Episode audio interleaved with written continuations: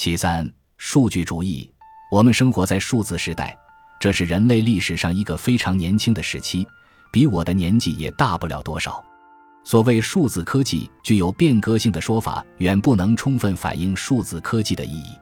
有些人很容易头脑发热，认为既然数字科技和生命都如此卓越非凡，那么生命的本质一定是数字的。这样的推论固然荒唐可笑，但人确实很容易被新技术狂热冲昏头脑。关于数字生命的想象，一直以来都是科幻作品的一大重要主题。一九六八年，阿瑟 ·C· 克拉克在《二零零一太空漫游》中绘声绘色的描述，到了二零零一年，人体的许多部件都将被机器取代，有了人造肢体、人造肾脏、人造肺脏，甚至人造心脏。在他看来，这将自然而然地改变心智，最终。甚至连大脑也可能会被替代。虽然大脑是意识的容身之所，但它并非不可或缺。电子智能的发展已经证明了这一点。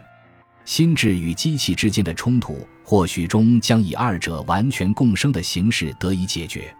但这就是终点了吗？几位有神秘主义倾向的生物学家走得更远，他们猜测，心智最终将脱离物质。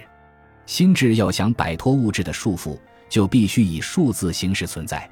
距今更近的小说家丹布朗在其作品《本源》中也明确指出，人类的大脑是一个二进制系统，神经突触要么放电，要么不放电，它们要么开启，要么关闭，跟电脑开关一样。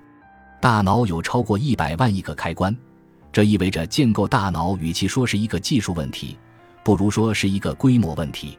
从哲学家到流行文学作家，再到很多严肃的科学家，都认为生命和认知在本质上是数字的和计算的。但支持这种观点的证据却不完备。很多科学家进一步断言，整个宇宙都是数字的和计算的。我之前讲过，这些数字本源假说无法通过实验的方式被检验，因此不能构成科学理论，而只能是一种信仰。他们是否已成为一种近乎宗教意义上的教条？诸如此类的论断是否构成了我们在第三章提到过的尤瓦尔赫拉利所说的数据主义的重要组成部分？感谢您的收听，本集已经播讲完毕。喜欢请订阅专辑，关注主播主页，更多精彩内容等着你。